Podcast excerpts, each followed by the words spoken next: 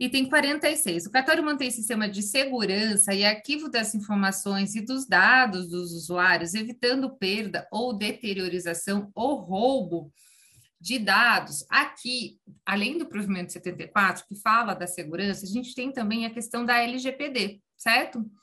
E tem a questão até do, do CNJ, né, que já, já se manifestou em relação à LGPD no extrajudicial.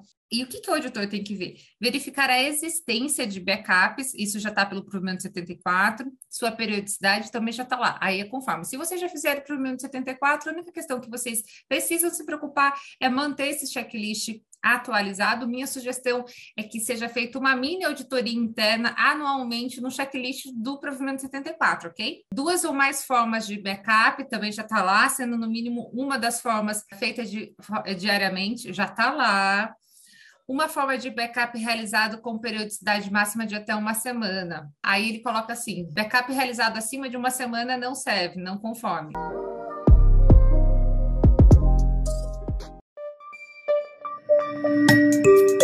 Gestão do extrajudicial com Talita Caldas.